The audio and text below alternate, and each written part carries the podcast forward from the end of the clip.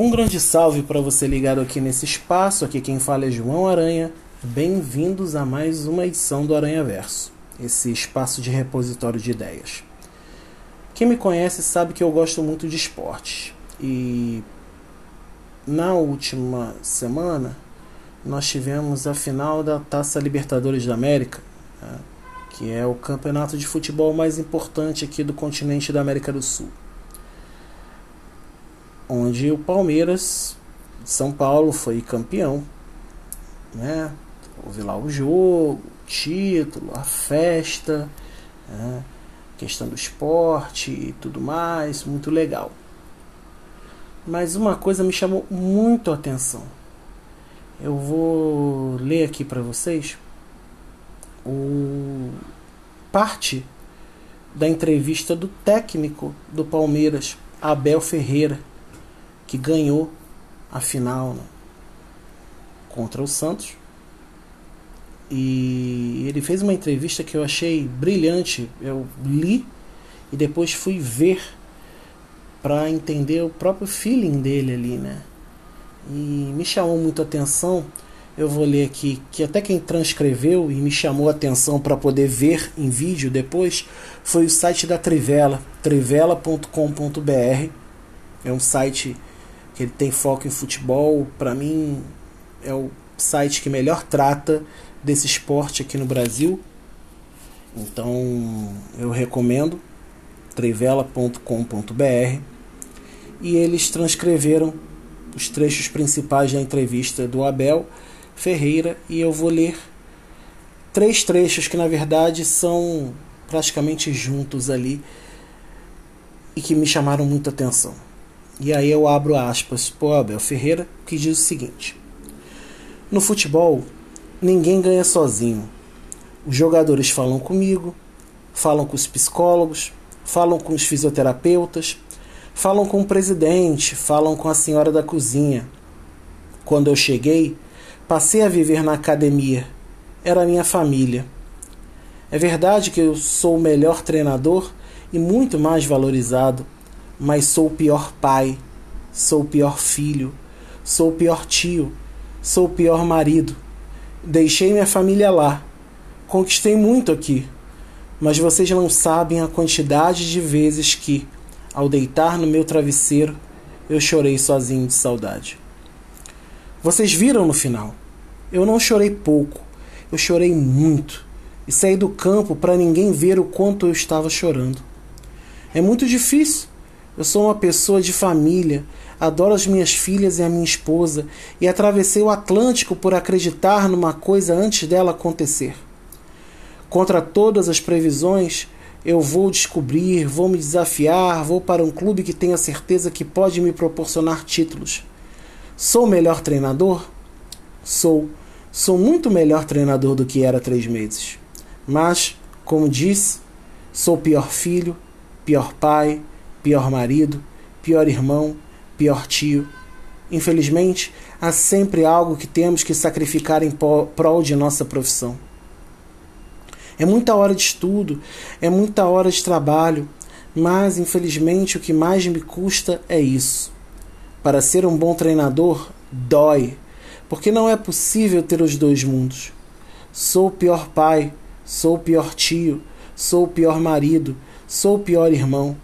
É verdade que sou o melhor treinador, mas perco tudo isso e não há dinheiro nenhum que recupere. É por isso que digo que choro no meu travesseiro por não estar com as minhas filhas. Fecha aspas para Abel Ferreira, português, técnico do Palmeiras, campeão da Taça Libertadores da América de 2020. E e é muito importante quando a gente vê alguém que não é cristão trazendo coisas do meio cristão. É, quando eu falo não cristão, talvez ele seja, mas eu falo numa prática mais profunda, talvez, é, porque isso traz à tona de o quanto a gente precisa aprender com todos os tipos de pessoas, não só os de dentro da igreja, não só os que pastoreiam, mas aprender com a sociedade, aprender com a vida, aprender com todos os sinais visíveis e invisíveis que Deus dá a gente. E aí eu me lembrei de Paulo falando aos Coríntios, 1 Coríntios capítulo 15, versículos 42 e 43, que ele diz assim, sobre a ressurreição, né? Ele diz que assim também é a ressurreição dos mortos. Semeia-se o corpo na corrupção, ressuscita-se na incorrupção. Semeia-se em desonra, ressuscita-se em glória. Semeia-se em fraqueza, ressuscita em poder.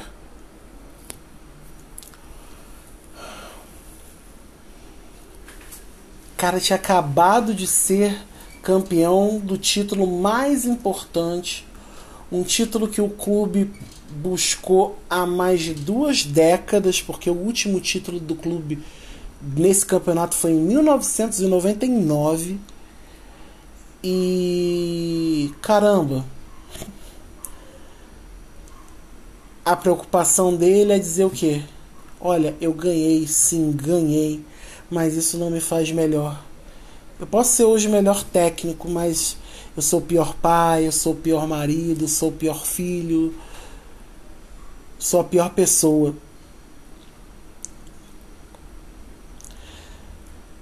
Semear em fraqueza dá a capacidade da gente ressuscitar em poder.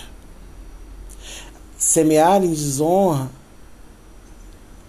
nos gera a capacidade de ressuscitar em glória. Ou seja, a partir do momento em que a gente assume a nossa desonra, assume a nossa fraqueza, a glória e o poder de Deus resplandecem na gente no momento mais importante que é a ressurreição, a eternidade.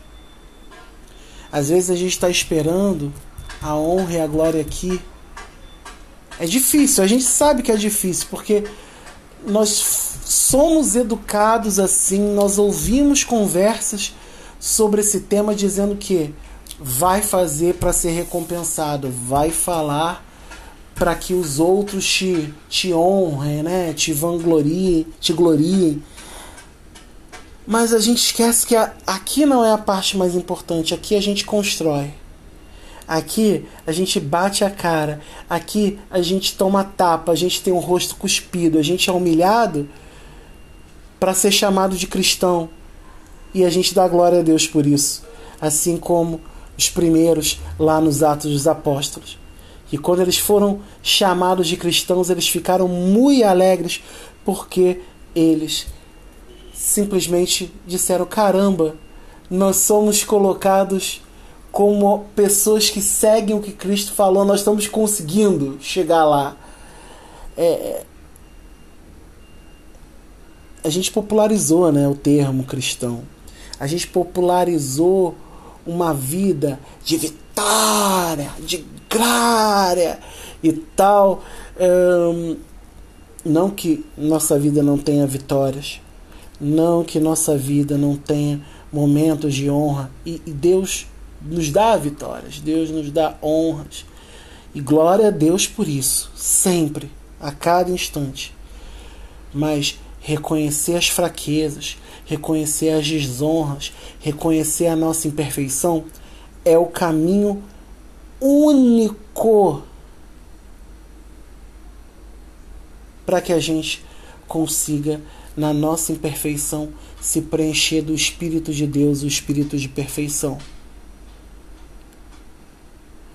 Muitas vezes a gente fala que todos os caminhos levam a Deus.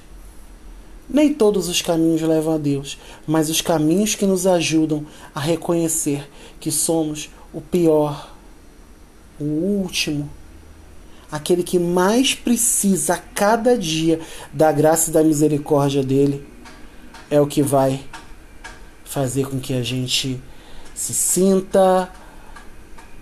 E para além de um sentimento, talvez não seja só um sentimento, é, é a gente viva o caminho da eternidade.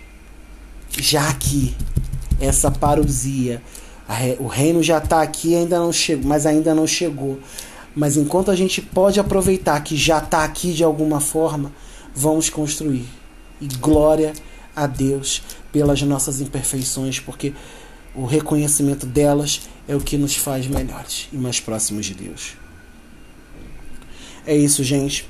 Espero que aproveitem a reflexão, que vocês consigam caminhar com Cristo. Simples assim. Qualquer dúvida, sugestão, coloca aí no e-mail que eu coloco na descrição do, do áudio. E que Deus abençoe vocês na caminhada. Um beijo, um abraço e fui.